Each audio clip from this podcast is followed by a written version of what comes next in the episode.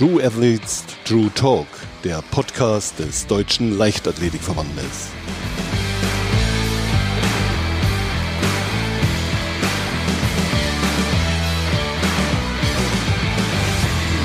Damit sind wir auch schon mittendrin in der zweiten Folge unseres Podcasts True Athletes True Talk. Und ich habe heute die große Freude, die wunderbare Malaika Mihambo hier begrüßen zu dürfen. Ich glaube, ich muss sie gar nicht großartig vorstellen. Sie ist Weltmeisterin, sieben Meter Springerin, Europameisterin, Deutschlandsportlerin des Jahres. Herzlich willkommen, Malaika.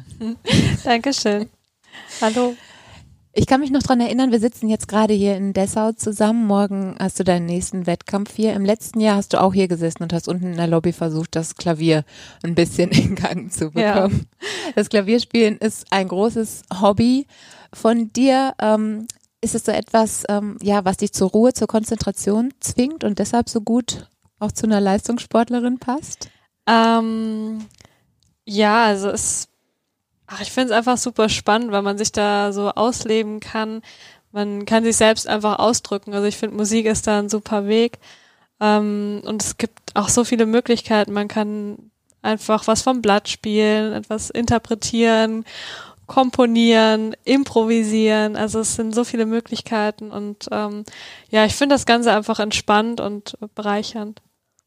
Seit dem vergangenen Jahr ist enorm viel passiert. Also wenn wir so auf 2019, 2020 ähm, zurückblicken, ähm, ja, bist du seit dem Tag, als du hier versucht hast, das Klavier in Gang zu bekommen, noch, ich glaube, sechs weitere Male über sieben Meter gesprungen. Du bist Weltmeisterin geworden, Deutschlands Sportlerin des Jahres. Ähm, ja, ist das so auch ähm, ein Stück weit, dass du sagst, in dem Jahr bin ich innerlich auch ein anderer Mensch geworden, nicht nur sportlich gesehen? Ähm, ein anderer Mensch geworden bin ich nicht. Ich würde sagen, ich habe mich weiterentwickelt, bin gewachsen. Ähm, aber ja, ein anderer Mensch bin ich eigentlich nicht geworden. Und das ist auch gut so. Also ich finde es äh, schön zu wissen, dass ich noch ähm, genauso bodenständig bin vor dem WM-Sieg wie jetzt danach. Und ähm, bin natürlich unheimlich froh, dass ich das erreicht habe, mhm. aber ich definiere mich jetzt auch nicht äh, darüber, dass bestimmt nicht mein Selbstwert, bestimmt nicht, wie ich mit anderen Menschen umgehe. Ich bin, ähm, ja, also wie gesagt, ein ganz normaler Mensch hat sich nicht geändert. ja. In diesem Jahr kam dann Corona und die Welt stand gefühlt Kopf. Du ja. auch? Ähm, es ging, aber bei mir war ja einiges äh, los, so in der Corona-Phase. Von daher ähm, war es einfach eine Zeit des Rückzugs irgendwo auch, ähm, in sich selbst hineinhören, sich äh, zurückziehen, verarbeiten und einfach ähm, schauen, was für die Zukunft ähm, sich gut anfühlt, was, was ich brauche einfach als Mensch. Ich kann mich noch dran erinnern, dass du in der Corona-bedingten Wettkampfpause auch ein Interview in der SZ hattest, wo du ähm, halt explizit auch gesagt hast, dass du diese Pause nutzen willst, um ja so innerlich für dich wieder klar zu bekommen, wo willst du hin, so ein neues Warum zu definieren. Hast du das in der Zeit finden können für dich persönlich? Ähm schwierig, denn da ging es ja darum, um das Warum. Warum mache ich den Leistungssport, wenn ich, ähm, wenn ich nicht auf die große Bühne darf, wenn es keine Wettkämpfe gibt? Und ähm, ich kann gar nicht sagen, dass ich dazu wirklich eine Antwort gefunden habe, dafür aber auf ganz viele andere Dinge. Ich meine, natürlich macht mir der Sport Spaß und ähm, wenn ich jetzt nicht äh, ja, Leistungssportlerin wäre, wäre ich trotzdem Sportlerin. Ähm, aber natürlich ist es nochmal was anderes. Ne? Also wenn man Hobbysport macht, dann geht man da nochmal mit einem ganz anderen Mindset dran, mit einer anderen Einstellung. Und ähm, ich bin auch aber auf der einen Seite einfach froh, dass ich mir diese Frage jetzt nicht beantworten muss. Aber ich glaube, es würde auch dann wahrscheinlich eher darauf hinauslaufen, auf die Hoffnung auf einen Morgen, in dem eben Wettkämpfe wieder stattfinden können. Du hast die ähm, Corona-Pause ja auch genutzt, um dein soziales Engagement weiter voranzutreiben. Also ich denke da so an deine Weltmeisterbude, hast du es genannt, ja, wo du Grundschulkinder genau. ähm, ja täglich zu einer Sportstunde zu dir ähm, via ähm, Videoschalte natürlich ähm, eingeladen hast ähm, und da ja auch ziemlich persönliche Eindrücke so von dir preisgegeben hast. Wie, wie fällt das ja. Fazit so jetzt aus? also es hat unheimlich viel Spaß gemacht. Das war aber auch sehr zeitintensiv, weil wir ja alles ähm, selbst gemacht haben. Natürlich hatte ich da Unterstützung, habe das nicht alleine gemacht, aber trotzdem war es auch sehr viel Arbeit, sich ähm, jeden Tag ähm, Programme auszudenken. Ähm, das ganze Konzept war, war, war ja wirklich aus dem Boden gestampft. Also mhm. ähm, das war schon ganz cool. Ich habe aber auch viel dazugelernt und einfach der Austausch mit den Kindern war auch schön. Es gab mal ein Gewinnspiel und auch so kamen immer wieder Feedbacks über den Live-Chat oder über E-Mails und ähm, das hat dann ja einen wirklich gefreut zu sehen, dass sich viele Kinder dafür begeistern konnten, dass es ihnen Spaß gemacht hat, dass es für sie dann jeden Tag wieder einen Grund mehr zur Freude gab, weil sie sich auf die nächste ja, äh, Stunde gefreut haben. Und natürlich auch der Gedanke, dass die Kinder einfach äh, sich bewegen können. Das ist wirklich was Tolles und ähm, was mich auch besonders gefreut hat, waren dann Familien, die geschrieben haben, ah, wir haben uns jetzt alle mitbewegt und selbst die Eltern haben mitgemacht. Und das finde ich dann schön, wenn das auch die Familien äh, untereinander einfach zusammenbringt. Ja, ich darf dir verraten, unsere Familie war auch eine davon. Also meine Kinder haben auch oh, täglich mitgemacht. Genau, du warst äh, also täglicher Gast bei uns. das freut mich. Jetzt ist dieses Projekt ja erstmal zumindest ähm, abgeschlossen, aber dein soziales Engagement geht ja weiter. Du hast jetzt einen Verein gegründet, der nennt sich Malaikas Herzsprung was ja auch schon, denke ich mal, impliziert, dass es dir sehr am Herzen liegt. Richtig. Was verbirgt sich denn genau dahinter? Ja, also das ist mir auf jeden Fall eine Herzensangelegenheit. Also ich habe ähm, ja schon letztes Jahr damit angefangen, persönlich äh, eine Sportstunde für Kids mhm. zu geben bei mir in der alten Grundschule. Jetzt in der Corona-Zeit dann eben online auch und habe einfach für mich gemerkt, dass ich da auch gerne anknüpfen möchte und weitermachen möchte. Aber natürlich kann ich, wenn ich mich selbst in meiner Saison befinde, natürlich ähm, ja auch nur, wie sagt man, ich muss mich natürlich auch auf meinen Sport selbst konzentrieren. Und äh, von daher war das dann eigentlich eine sehr gute Idee, einfach ähm, zu schauen, dass man ähm, äh, Kindern es Kindern ermöglicht oder auch Familien, indem ja genau man die ganze Familie einfach mitnimmt, dass es eben ermöglicht wird, dass sie Leichtathletik machen können, dass der Beitrag für ein Jahr gezahlt wird, ähm, auch für Familien, wenn es zum Beispiel noch Geschwisterkinder gibt und ähm, ja, so besteht dann einfach die Möglichkeit, dass die Kinder rauskommen, dass sie ein neues soziales Umfeld kennenlernen, in dem sie wachsen können, in dem sie Erfahrungen machen äh, und dann natürlich auch sich sportlich, äh, feinmotorisch und ähm, auf der ganzen Bewegungsebene noch weiterentwickeln. Und ähm, ja, gleichzeitig ist das auch ein Projekt, was natürlich ähm, die Eltern wieder auch mit reinholt. Auch die können neue soziale Kontakte knüpfen. Und ähm, viele Vereine, gerade in der Corona-Zeit, ähm, aber auch schon davor müssen um ihre Mitglieder kämpfen. Und wenn dann wieder welche dazukommen, dann ja, unterstützt man auch die Vereine. Und natürlich ähm, ja, kommt das dann auch wieder der gesamten Leichtathletik zugute. Wir brauchen junge Talente, wir brauchen aber auch viele Hobbysportler, damit wir einfach eine breite Basis haben an ja, Menschen, die gerne Sport machen und natürlich auch gerne unseren Lieblingssport, nämlich die Leichtathletik. Wie weit bist du mit diesem Projekt schon? Also ist das schon in, also steht es in den Startlöchern oder ist es schon angelaufen tatsächlich? Es ist noch nicht angelaufen, ähm, aber es steht in den Startlöchern. Mhm. Es fehlt nur noch die letzten sag ich mal, bürokratischen ähm, Hürden nicht unbedingt, aber Schritte, die einfach gegangen werden müssen. Und ähm, wenn die Registrierung dann vollständig abgeschlossen ist, dann für die Eintragung eines gemeinnützigen Vereins braucht man immer ein bisschen mehr äh, Arbeit, als wenn man einfach nur einen Verein gründen möchte. Und äh, da bin ich aber ganz zuversichtlich, dass das jetzt ähm, spätestens im Oktober losgeht. Ja, das klingt toll. Ich drücke fest die Daumen. Dankeschön. Bei deinem Sozialengagement sind es, ähm, ja, wenn ich das so zumindest so von außen so beurteilen kann, oft die Grundschüler, die du im Fokus hast. Was macht diese Altersgruppe denn so besonders für dich? Ja, ich finde es einfach ein tolles Alter. Die ähm, Kinder sind so offen, so neugierig, haben wirklich sehr viel Lebensenergie und Lebensfreude. Und wenn man die ein bisschen lenken kann in ähm, Richtung, so dass die Kinder sich selbst weiterentwickeln können, dass sie, sie, dass sie gestärkt werden in dem, wie sie sind, in dem, was sie sind und in dem, was sie können, dann finde ich, ist es einfach eine ähm, sehr inspirierende Zusammenarbeit und es macht einfach super Spaß, sich mit den Kindern zu beschäftigen. Und ähm, finde es einfach ein wichtiges Alter, ähm, da positive Werte zu setzen, Toleranz, Fairplay, aber eben auch den ja, den Wert des Sports einfach zu verankern. Du selber hast ja auch im Grundschulalter mit der Leichtathletik angefangen, genau, oder? Ich war also, acht. Genau. Wenn du dich so dran zurückerinnerst, was hat dir die Leichtathletik zu dem Zeitpunkt so persönlich geben können?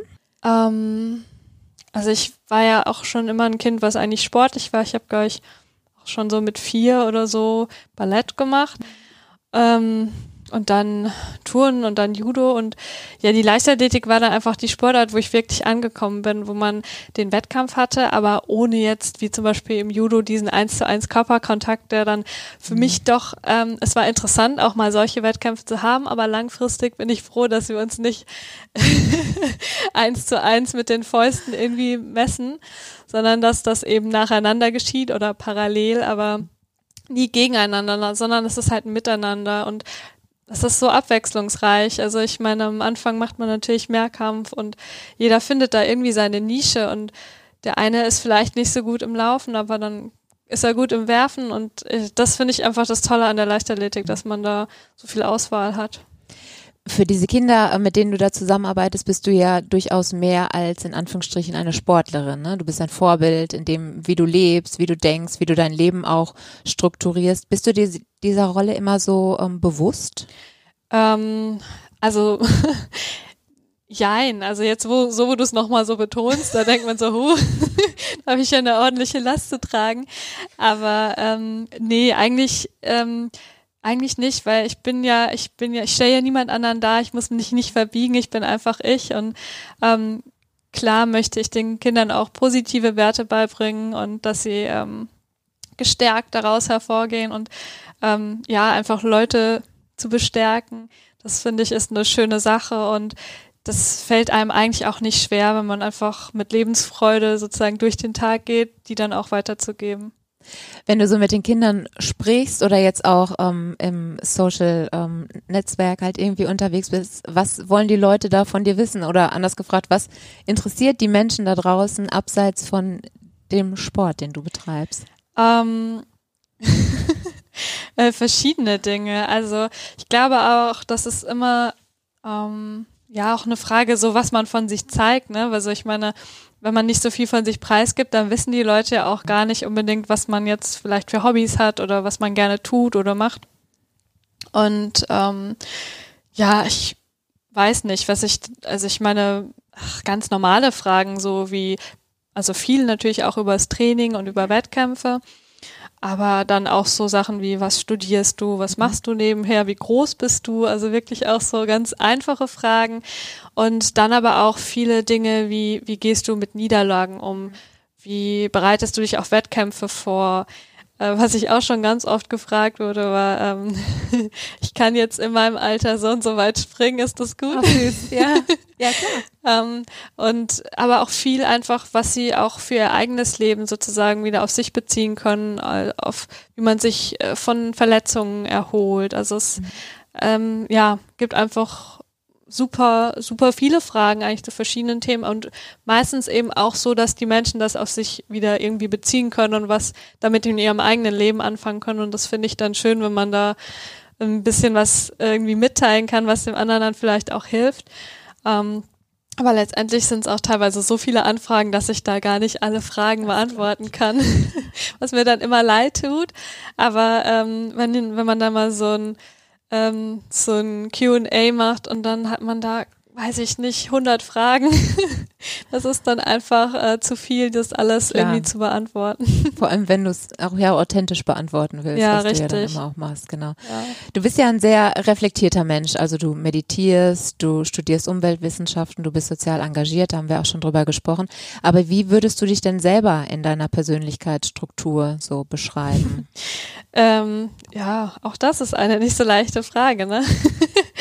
ähm, also ich bin eigentlich ein sehr positiver Mensch und versuche auch das Positive ähm, in den Dingen zu sehen. Ich versuche gelassen zu bleiben und größtenteils gelingt mir das eigentlich auch. Aber natürlich habe ich auch mal irgendwie einen schlechten Tag. Aber ich glaube, dass je länger man eben reflektiert, äh, also sozusagen die Zeitspanne, in der man wirklich beginnt, intensiv über sein Leben nachzudenken, ähm, es so einfacher fällt einem dann auch, das nicht so ernst zu nehmen, wenn man mal einen schlechten Tag hat. Dann sag ich, ich muss ich dann auch über mich selbst lachen, da denke dann so, ja, vor drei Tagen war doch noch alles gut und dann lache ich über mich selbst und dann ist die Situation auch schon nicht mehr so schlimm, weil mit ein bisschen Abstand merkt man dann eigentlich, dass die meisten Dinge auch nicht so wichtig sind und nicht, ähm, ja, nicht wirklich einen Unterschied machen und äh, ja, es ist eigentlich gar nicht so viel Wert haben, wie man den sie in mhm. diesem Moment dann einfach beimisst. Und ähm, ja, deshalb ist es eigentlich, ist es eigentlich ganz ein gutes Leben, das ich so führen kann mit mir selbst. und ich glaube einfach die Dinge mit Humor nehmen ähm, und sich selbst annehmen, wie man ist, auch wenn man in einem Moment mal irgendwie ein bisschen am Rad dreht, auch okay. es wird schon wieder besser. Und dann, ähm, ja, ist es eigentlich ganz gut. Und was auch wichtig ist, ist, glaube ich, einfach, ähm, ja, in sich selbst hineinzuhören, sich kennenzulernen und dann auch die Dinge zu machen, die einen wirklich glücklich machen. Mhm. Und ähm, das habe ich in den letzten Jahren einfach intensiviert und ich glaube, das merkt man dann einfach auch, dass man dann mit sich im Reinen ist, dass man viel glücklicher ist und dass man ähm, ja persönlich wirklich weiterkommt. Diese Suche nach dem Glück, die du so gerade da beschrieben hast, ähm, ich hatte immer auch den Eindruck, dass du auf den Reisen, die du in deiner wettkampffreien Zeit ja auch ähm, intensiv dann ähm, betreibst und diese Zeit ja auch dafür nutzt, du auch immer ein Stück weit so eine Reise zu dir selber halt angetreten hast. Mhm. Ist das dann im Vorfeld immer schon, dass du dir Gedanken machst dazu oder kommt sowas ähm, automatisch, weil du einfach Zeit hast dann mal für dich? Ähm, ja, also ich glaube, das kommt automatisch. Also ich habe natürlich auch ähm, das immer noch mit Meditationskursen verbunden, also so Intensivkursen so zwischen sieben und zehn Tagen und auch mit äh, Schweigen und äh, wirklich äh, teilweise halt sieben bis zehn Stunden Meditation am Tag und das ist wirklich sehr intensiv. Da kommt man auch ein ordentliches Stück weiter. Ähm, aber letztendlich finde ich es, äh, also Reisen, aber besonders auch das alleine Reisen. Ich glaube, das ist ja das, was viele sich, wo sie sich dann doch nicht so trauen. Aber daran wächst man unheimlich. Ähm, man ist einfach auf sich alleine gestellt. Aber man ist eigentlich nie einsam, weil man immer irgendwo Leute kennenlernt und dann auch wirklich eine gute Zeit hat. Aber ähm, ich glaube, mir hat das auch sehr viel ähm, ja, Lebenserfahrung gegeben, sehr viel Selbstvertrauen und einfach so zu wissen, ähm, dass man seinen eigenen Weg gehen kann und dass es gut ist und richtig ist und dass andere vielleicht sagen, hm, oh Gott, hast du nicht Angst oder äh, wird das nicht schief gehen, aber das muss man für sich selbst einfach rausfinden und diesen Mut äh, zu haben, zu seinen eigenen Entscheidungen zu stehen, das ist ja wichtig. Und hattest du Angst? ähm, Angst, äh, jein, also ähm, vor Thailand hatte ich, warum auch immer, Angst, dass ich irgendwie einsam sein könnte, aber natürlich war ich das nicht. Ich habe natürlich super viele nette Leute kennengelernt, mit denen ich auch heute noch in Kontakt stehe. Okay. Und ähm, auch in Indien, gerade da war es nochmal natürlich heftiger, auch die Reaktion mhm. von außen, oh, als Frau alleine nach Indien, hm, äh, kann man das machen, aber ich meine, natürlich passt man da nochmal mehr auf, als man es sonst auch schon tut, aber dann ähm, geht's eigentlich auch. Und ähm, ja, ich finde, das macht einen einfach stärker, sich auch seinen Ängsten zu stellen. Und danach ist man einfach glücklich, dass man es äh, gemacht hat. Und ähm, ja, für mich würde ich sagen, ist es eher so, dass ähm, ich, ähm, wie soll man es am besten ausdrücken, dass ich manchmal eher die Krise davor bekomme, so ein bisschen so, Gott, klappt das alles, aber auch das ist, äh, ist manchmal kommt es anders, als man denkt, aber das heißt nicht, dass es schlecht ist. also ich hatte auch in Thailand, war ich dann einmal unterwegs und es hieß zu mir, die Fahrt dauert irgendwie sechs Stunden und nachher hat sie irgendwie elf Stunden gedauert und ich musste an irgendeinem zugigen, äh, stickigen Busbahnhof warten, an dem es tierisch laut war und heiß und ich, keiner hat, keiner konnte Englisch, aber ich habe es trotzdem, du hast trotzdem in die Stadt geschafft, in die ich wollte. Gibt es Situationen, die dich aus der Fassung bringen können oder lernt man sowas in solchen Momenten? ähm, ja, man, man lernt es dann.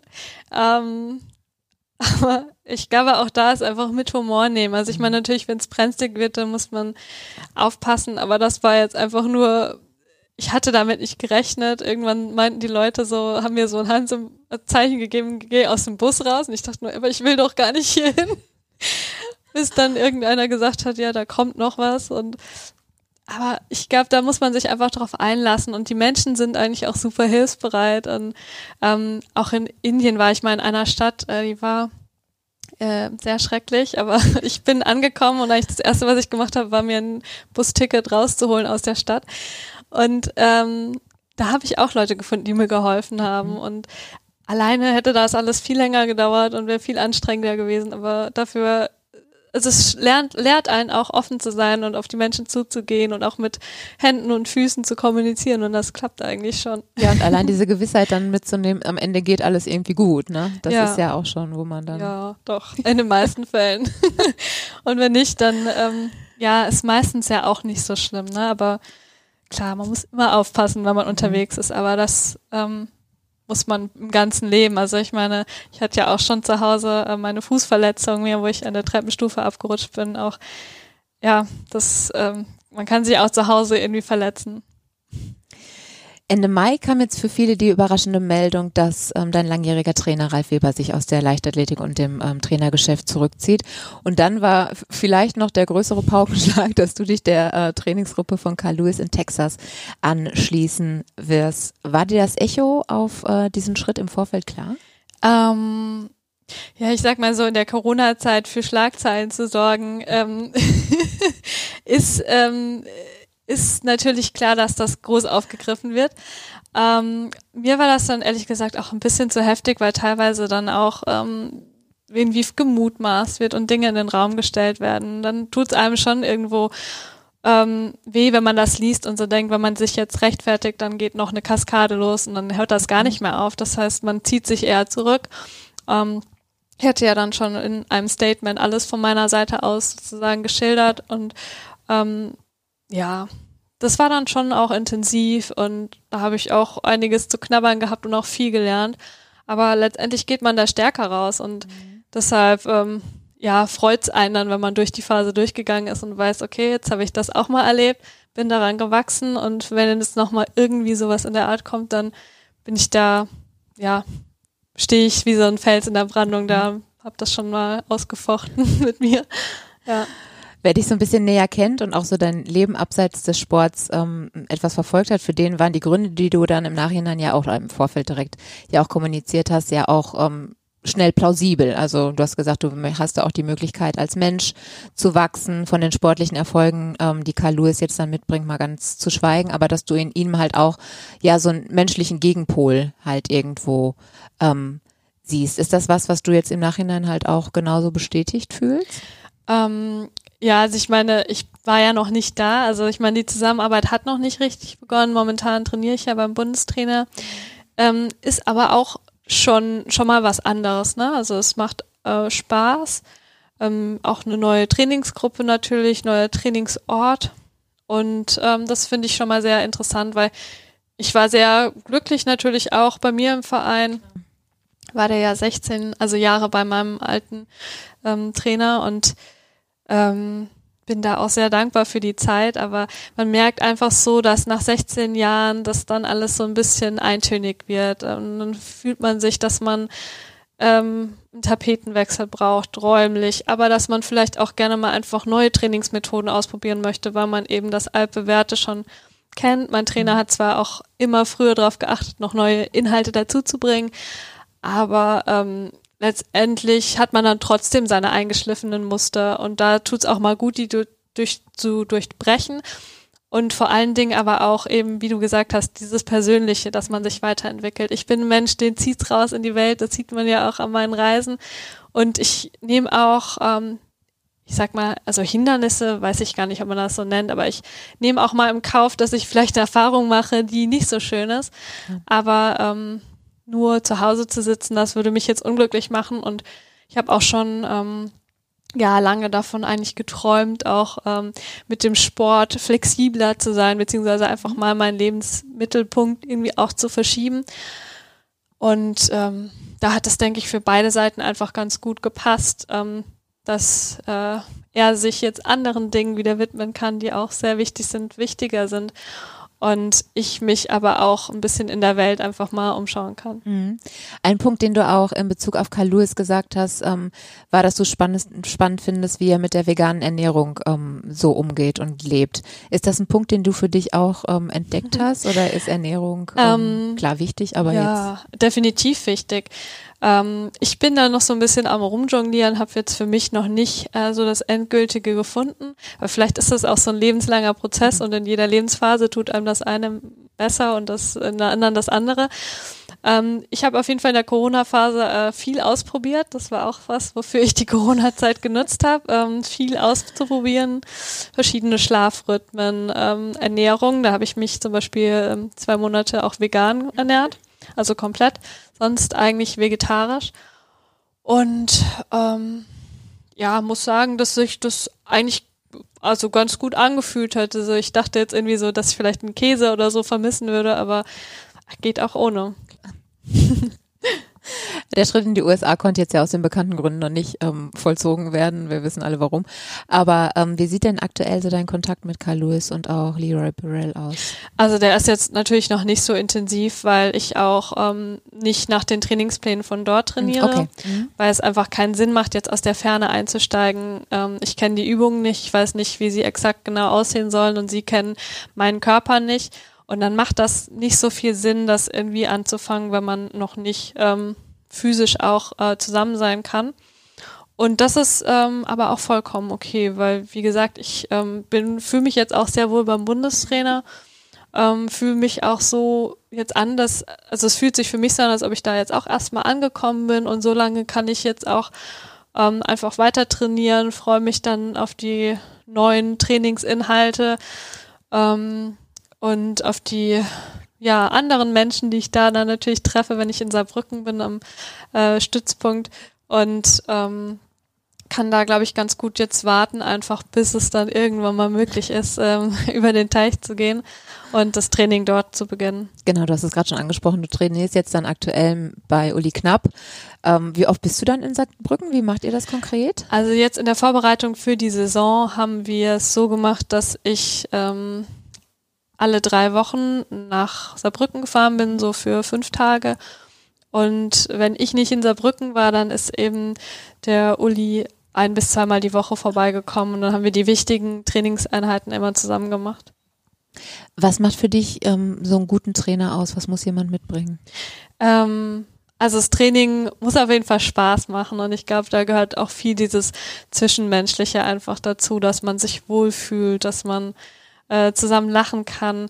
Was jetzt auch ganz ähm, ja witzig ist mit dem Uli, ist natürlich auch, dass uns irgendwie auch die Musik verbindet und wir da ein bisschen ah, okay. zusammen auch Musik machen, mal nach dem Training und dann ja macht das echt Spaß. Also ähm, mal so ein bisschen zum Beispiel auf der Gitarre oder so klimpern. Ich kann kein Gitarre spielen, ich fange jetzt gerade auch erst an und ähm, bin jetzt auch schon ja, mir überlegen, ob ich mir nicht auch noch eine eigene Gitarre hole. Aber Uli spielt Gitarre. Oder? Uli ah, spielt okay. Gitarre, genau. Das wusste ich gar nicht. ja. Und die Gegenfrage, was macht ein Sportler aus? Also was braucht man eigentlich, um ein Topathlet zu werden? Also ich glaube, da gehört natürlich dieser, dieser Wille dazu, ähm, äh, an seine Grenzen zu gehen. Ähm, natürlich auch der ein gewisser Ehrgeiz, aber ich finde, im besten Fall sollte das immer einer sein, der eher an sich selbst gerichtet ist, also dass man aus sich selbst heraus ohne irgendwelche Hilfsmittel oder ohne dass man den anderen was Schlechtes wünscht, ähm, ja, einfach zu performen, sein Bestes zu zeigen. Und ähm, ja, dann natürlich auch Werte wie in dem Zug natürlich dann auch wie Fairplay mhm. und Toleranz. Ähm, und ansonsten glaube ich auch, dass man wirklich Spaß hat dabei. Das, also das, ich, dann kann man, glaube ich, der beste Athlet sein. Du selber springst in dieser Saison aus verkürztem Anlauf, also genau. erstmals aus 16 Schritten. Sag ja. mal kurz, warum? Ähm, einfach um mich zu schonen, weil diese Saison hat einfach nicht den Stellenwert. Ich habe in der Halle schon gezeigt, dass ich ähm, ja die Beste sein kann. Mhm. Ähm, und dieses Jahr draußen geht es jetzt einfach darum, sich zu schonen, aber trotzdem auch maximale ähm, Leistungen zu setzen, damit der Körper sich ähm, also dass er das gewöhnt bleibt, einfach diese maximale Leistungskraft auch zu zeigen.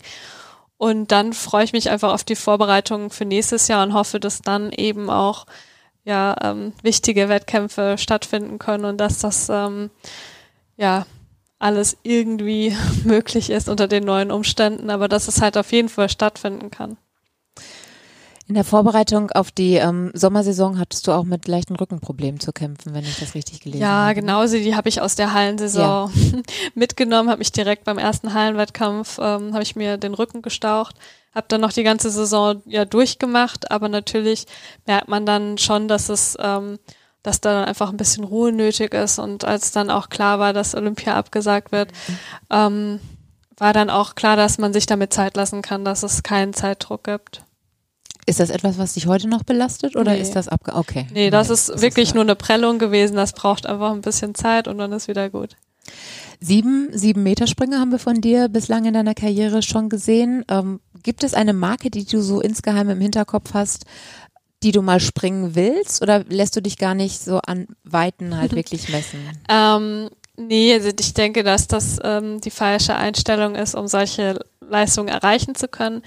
Natürlich ähm, freut man sich, je weiter man kommt. Und das ist auch das, was für mich äh, den Sport so interessant macht, einfach mhm. zu schauen, wie weit kann ich denn kommen mit meinem Körper, mit meinem Training, mit meinem Kopf aber natürlich auch. Und ähm, ja, versucht das da einfach auszureißen. Ich freue mich, wenn, wenn noch mehr kommt. Aber ich weiß auch, dass 7,30 Meter ähm, schon eine Wahnsinnsleistung sind und ähm, bin auf jeden Fall von daher schon jetzt auch super zufrieden mit meiner Karriere, aber hoffe natürlich, dass da noch mehr kommt. Ähm, aber das kann man eben auch nicht so leicht sagen. Da müssen natürlich auch die Bedingungen stimmen. Und das jetzt 37 plus, das ist nicht das, was man jetzt vielleicht äh, jeden Tag äh, so einfach springt. Aber ähm, ja, dafür trainiere ich ja, um ja immer weiterzukommen. Du hast Olympia gerade schon angesprochen. Das ist natürlich jetzt ähm, das große Ziel so fürs kommende Jahr. Aber dieses Jahr hat uns natürlich auch gelernt, dass äh, ja manche Dinge nicht planbar sind. ja. Hast du dennoch einen Fahrplan so im Kopf, der dich ähm, bis zu den Olympischen Spielen, sag ich mal, begleitet? Ähm, nee, eigentlich, also nicht so ganz, weil wie gesagt, ich sitze hier auf glühenden Kohlen und würde ja eigentlich gerne in äh, den USA trainieren können. Ähm, von daher sehe ich das jetzt einfach ganz flexibel. Ich habe jetzt erstmal, wenn ich meine Saison äh, abgeschlossen habe, ich erstmal ein paar Tage Urlaub, dann und danach setzt man sich einfach nochmal zusammen mit ähm, dem amerikanischen Trainerteam, aber auch mit dem äh, Bundestrainer und dann findet man da bestimmt äh, ja eine Lösung, wenn man vielleicht auch nochmal abschauen kann, wann es dann möglich ist. Und dann kann man einfach schauen, was Sinn macht, weil natürlich wäre es ähm, besser gewesen, wenn ich jetzt schon früher hätte dorthin gehen können. Dann kann man sich an das Training so gewöhnen, wenn dann die Saison schon halb, sozusagen schon die Olympischen Spiele schon halb vor der Tür stehen, dann wird es vielleicht zu knapp. Und da muss man eben schauen, wie man ein flexibles Modell für mich irgendwie da kreieren kann, ähm, mit dem man dann sich gut auf die Olympischen Spiele vorbereiten kann. Tokio wären ja deine zweiten Olympischen Spiele. Vor vier Jahren warst du schon in Rio mit dabei. Im Vorfeld ähm, zu den Olympischen Spielen im Rio war halt das Zika-Virus, das ja, so als beherrschende Thema. Und ähm, ich erinnere mich, dass der DLV halt auch um, erst ja kurz vor knapp zu den ähm, Meisterschaften ja. da angereist ist. Jetzt dieses Jahr, ja, ist Corona das große Thema. Fühlst du dich auch so ein Stück weit so um deine olympischen Erfahrungen betrogen? Ähm, naja, betrogen noch nicht, da es ja nicht abgesagt wurde. So geht's mir aber natürlich auch ein bisschen mit der EM. Ich bin Titelverteidigerin und hätte mich dem natürlich gerne gestellt, diesem Wettkampf. Ähm, gut, ähm, so werde ich halt als eine der Europameisterinnen in die Geschichte eingehen, die ihren Titel äh, für längere Zeit einfach gehalten haben als üblich. Ähm, deshalb, ich versuche es einfach mit Humor zu nehmen, aber klar, ähm, Sport ist es natürlich immer hart, weil man weiß, man kann seinen Sport äh, nur eine begrenzte Zeit machen. Wenn ich 60 bin, dann mhm. gut, ich kann vielleicht noch zu Senioren-Weltmeisterschaften gehen, aber es ist nicht das Gleiche, ne? und von daher ist es natürlich schade, aber ich versuche es nicht als verlorenes Jahr zu sehen. Und das ist auch das Gute, weil ich mich ja nicht nur über den Sport definiere. Und ähm, ich habe so viel anderes in diesem Jahr gelernt, von daher war das auf jeden Fall kein verlorenes Jahr. Was meinst du, was wird dir so im Nachhinein von diesem Jahr besonders im Hinterkopf bleiben? Gute Frage. Ich glaube, ähm, ja, das kann ich jetzt noch gar nicht so sagen, aber einfach viel, dass ich viel gelernt habe und auch nochmal im Reflektieren vorangekommen bin, dass ich ähm, aber auch mich selbst einfach äh, ja noch besser kennengelernt habe und auch jetzt noch fester im Leben stehe und auch noch mehr meinen Weg gehen kann und das auch nach außen zeigen kann, auch wenn Gegenwind kommt, ähm, weiß ich, ähm, nur ich weiß, was für mich der richtige Weg ist, kann mir kein anderer sagen. Hast du irgendeine Vision im Hinterkopf, ähm, die du dir in deinem Leben so erfüllen möchtest? Jetzt gar nicht nur auf den Sport bezogen, so allgemein ähm, gefragt? Ja, einige. nur die Frage, ob ich die jetzt hier teilen möchte. ähm, ja, also ich denke, es ist einfach wichtig, sich damit zu beschäftigen. Und ähm, ich rede lieber über Dinge, wenn sie dann, wenn sie dann umgesetzt sind. ähm, und ansonsten finde ich das aber auch immer eine sehr, ähm, sehr intime Frage eigentlich. Das stimmt. Absolut. Ähm, aber was ich auf jeden Fall gerne vorantreiben möchte, wo ich auch eine Vision habe, dass es eben mit meinem sozialen Engagement, dass das gut anläuft, dass man viele Kinder ähm, glücklich machen kann, in einen Verein holen kann und ich hoffe dann einfach auch, dass eben im Vereinsleben dann viel Positives äh, sich ergibt für die Kinder ähm, im Jetzt, aber auch für die Zukunft.